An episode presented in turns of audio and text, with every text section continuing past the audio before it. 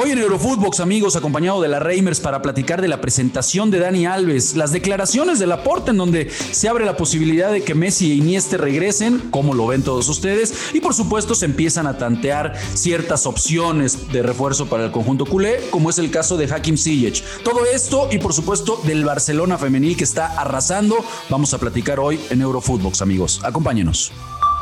Esto es Eurofootbox, un podcast exclusivo de Footbox. ¿Qué onda, banda? ¿Cómo están? Qué placer encontrarnos en un episodio más de Eurofootbox con la crack de la Reimers para platicar el día de hoy. ¿Cómo andas, mi Marion? Feliz, Rafa, feliz de acompañarte como siempre y hacer pues esta maravillosa sinergia que tenemos en Eurofootbox. Contentísima de acompañarte, amigo, que me invites. Feliz de la vida. No, pues yo feliz, amiga, de tenerte aquí para entrarle aquí a la, a la plática. No, no rodó la pelota, no hay mucho fútbol, pero ya sabemos que digo, ya sabes, el productor ama al Barcelona, entonces otra vez vamos a platicar de la presentación de Dani Alves con el 8, este, que salieron varios, varios temitas, varios temitas ahí, Mario, ¿no? Eh, fíjate, eh, como que lo anticipábamos desde ayer, ¿no? algo nos solíamos, digo, bueno, pues con esta pipa también que me cargo. Este, pero algo nos solíamos, Mario, de, que, de que seguramente iba a ser como una gira, ¿no? Ya el regreso de Dani Alves y después ahora resulta que con la presentación de Dani Alves, este, pues ya empiezan a soñar con que regrese Messi, regrese Iniesta.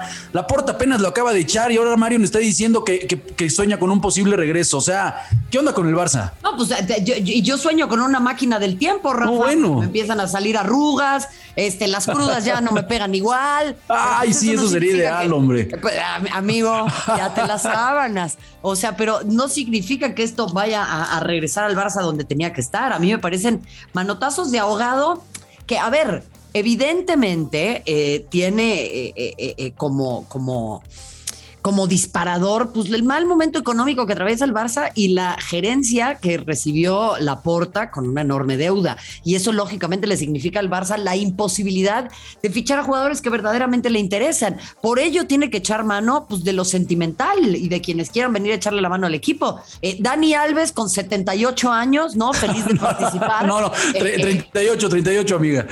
Híjole, amigo, a ver, le tengo todo el cariño del mundo a Dani Alves. Ha sido mis jugadores favoritos de todos los tiempos. Me encantó que haya aparecido en chanclas, pero eso no significa que vaya a darle al Barcelona futbolísticamente lo que necesita. En el vestidor creo que tiene un impacto tremendo y como, como apoyo de Xavi para con los jugadores, pero de ahí a que este futbolista le signifique la diferencia y que vayan a traer eh, a Messi y Iniesta de regreso, mm, Veremos. Sí, no, bueno, pues entonces regresen a Guardiola, ¿no? Eh, yo no sé qué, no, sé por dónde van esas, esas declaraciones, ¿no? Me, encanta lo que sí me gusta, Mario, digo, viendo esta, esta presentación, lo que fue hoy de Dani Alves, pues la actitud al menos del, brasileño, ¿no? Que le preguntan de Messi y dice, bueno, si me prestan, si me prestan dos horas, voy y convenzo a Messi. Este, digo, ya sabemos cómo son normalmente los brasileños. El tipo dice, bueno, sé que me van a empezar a reventar por mi edad, pero yo vengo a sumar, este, tengo menos pelo. Como yo, como yo. Pero Hay varios, amiga, vamos varios. Este,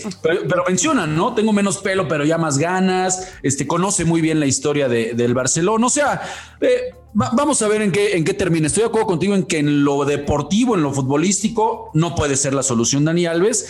Eh, tuvieron que acudir por el tema del dinero a esta contratación, pero bueno, el menos culpable al final me parece es Dani Alves. Vamos a ver finalmente en el entorno, en ese descongestionar el vestidor, apoyar a un, un plantel tan joven, pues me parece que, que tendrá su labor, ¿no? El, brasileño. En el tema de dinero que tocabas, Marion, se habla de que posiblemente para el otro año, ¿no? Que ya puedan ingresar algo o tener eh, finanzas un poco más sanas se habla, se toca la posibilidad, eh, o al menos hoy sonó el rumor de Hakim Ziyech, ¿no?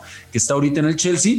¿Cómo, ¿Cómo ves ese rumor? Digo, me parece un futbolista que le caería muy bien al, al conjunto culé, ¿no? Pero sin ninguna duda, Rafa, por las características que tiene, por el trato de balón, porque es un futbolista que juega muy bien por las bandas, que eh, tácticamente es muy inteligente, que ha aprendido mucho a pesar de la falta de minutos, me parece, con Thomas Tuchel. En ese sentido, bueno, por supuesto, el tema es que al Chelsea no le falta lana. Rafa. Hombre. Es de los equipos que abrió la cartera de manera más fuerte durante, durante la pandemia, cuando la crisis económica estaba peor que nunca. Entonces, tampoco es como que les urja deshacerse de futbolistas. No, estoy, de acuerdo. Incluso ayer ya, ya mencionaba Florentino, ¿no? Eh, ay, se les ponen 200 millones y no lo aceptan. Es, es increíble estos equipos. Bueno, ay, eh, ¿no les sangró la boca? ¿No les, manchó la camisa? Eh, eso te iba a decir, ¿no? Este, creo que estaba escurriendo un poco de sangre, pero bueno, se tiene que tragar sus palabras, Florentino. Este, él, ha sido el primero en, en armar todo este tipo de contrataciones y romper el fútbol a base de billetazos, ¿no? Entonces, que no sé qué, qué hora llegaron algunos más poderosos, amiga, aunque, aunque no lo comparto. ¿no? Es, son dos cosas eh, totalmente diferentes.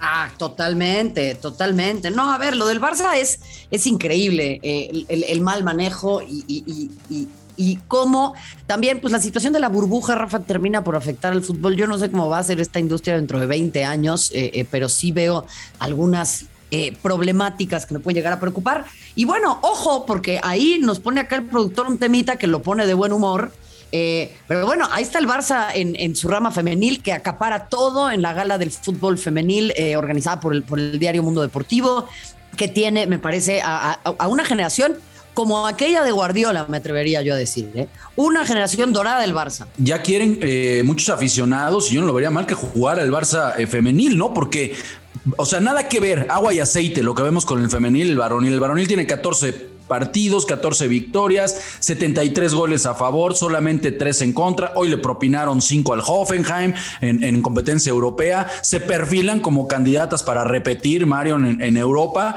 aunque bueno, tuvieron una pues una, una, baja que pesa, ¿no? La, de Caroline Graham, que se tiene que someter a unos estudios muy parecido por el tema lo que sucedió, qué coincidencias, ¿no? Con el Kun Agüero. Es verdad, es verdad. Lo que pasa es que eh, del lado del femenil, pues se puede echar mano de muchas más futbolistas que cubran esa posición, ¿no? Ese es el tema de la baja de, Graham Jansen. A ver, eh, en ese sentido, Rafa, yo te diría, pues mira, habían dicho de manera muy pertinente las jugadoras que no querían ir al Camp Nou hasta que no terminan de llenar el, mini estadio, ¿no? El, el Johan Cruyff. Lo llenan a cada rato. Y los hombres no están llenando el Camp Nou, ¿eh? Porque los abonados no quieren ir. Pues entonces que no se desquiten con las morras, ¿no? Que las dejen ir al estadio y a ver qué es lo que pasa. yo no dudo que hoy pudieran jalar más, ¿no? Son 40 partidos invictos en su estadio, Marion, en casa. Imagínate si ya con este récord que tienen, pues ¿por qué no las llevas precisamente al, al No Camp, ¿no? Me parece que ya se están tardando por lo que está haciendo este equipo. ¿A quién, Marion, podríamos ver después de ese eh, dominio, ¿no? Que ya ha tenido durante eh,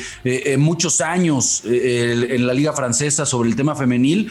¿Cómo ves al Barça? ¿Será una nueva era la que estamos presenciando? Hablando del Olympique de Lyon, ¿no? Que Lyon bueno, ha sido dominador durante muchísimos años. Sí, claro. Pues mira, el Paris Saint-Germain ya le pegó un golpe durísimo la campaña pasada y el Olympique de Lyon, pues justamente tiene este equipo de expansión en, eh, en Estados Unidos, el OL Reign, que justamente acaba de perder en las semifinales. Ahí se le fueron muchas jugadoras. Se fue la propia Fishlock, se eh, se, se, fue Eugenie Tomer, se les fue la arquera, o sea, están reconstruyéndose el Olympique de Lyon y yo veo a un Barça que yo le veo enormes facultades para ganar, para ganar este, este bicampeonato, Rafa. Eh, eh, entiendo que hay otros equipos importantes, pero el Manchester City ha perdido tracción. El Chelsea podría yo decirte que por ahí puede ser uno interesante. El Wolfsburg no es el mismo de antes. O sea, hay varios equipos que se están reinventando y ahí es en donde pues sí veo como amplio favorito al Barcelona, pero tú sabes cómo es este, este torneo y todo depende siempre de los sorteos. Pues sí, vamos a ver a quién le toca, pero estoy de acuerdo contigo. Veo muy bien al conjunto del Barcelona y ahí está, ahí está la nota, ahí está el récord de las victorias en casa del invicto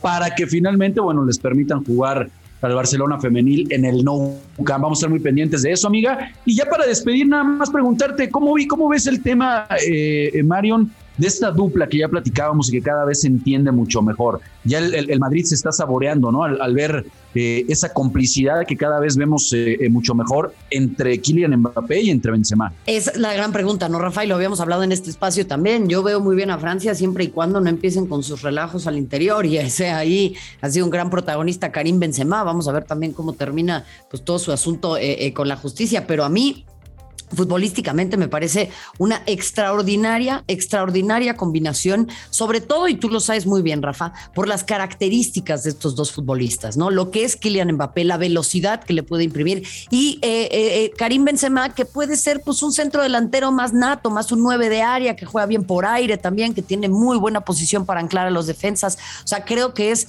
una combinación por sus características y por el momento de su carrera que es, que soñada para cualquier entrenador. El, mejor socio de, de Cristiano Cristiano Ronaldo, ¿no? De repente se nos olvida, pero mucho le debe Cristiano Ronaldo a esas características que ya, que ya mencionas, Mario, ¿no? Por supuesto. ¿Sabes qué me dice el productor? Imagínate, Márquez, Lugo, Mbappé y Benzema. No, no, vámonos. Vámonos de aquí. Ah, no, no, no, no, no, no los echen, no lo echen a perder, todo está bien, espérate. todo, iba bien, dile al productor que se relaje. Dile que todo iba bien con Mbappé y Benzema. Pero bueno, eh, gracias, gracias al producer. Pues amiga, se nos acabó el tiempo. Dime nada más una cosa, a ver, ¿vamos a ver esta dupla en el Madrid el próximo año o no? Yo, yo, yo creo que sí, Rafa. Yo creo que sí. Ya está más cantado que, en la iglesia. ¿eh? De, acuerdo contigo, amiga. Pues Reimers, es un placer, amiga, que nos hayas acompañado en un episodio más de Eurofootbox. Vamos a estar muy pendientes, amiga, porque se nos viene una gran semana de Champions. Ahí vamos a estar con el gusto de siempre, mi querido Rafa, y te mando un abrazo con todo cariño. Gracias nuevamente por recibirme. Muy pendientes, por supuesto, de tus comentarios, amiga, en toda esa jornada de, Champions. Y a todos ustedes, amigos, pues muchísimas gracias, como siempre, por acompañarnos en un episodio más de Eurofootbox. No olviden escucharnos en su plataforma digital favorita de lunes a viernes. Síganos en nuestras cuentas personales y recuerden que pueden encontrar a Footbox en todas las redes sociales. Un fuerte abrazo, banda.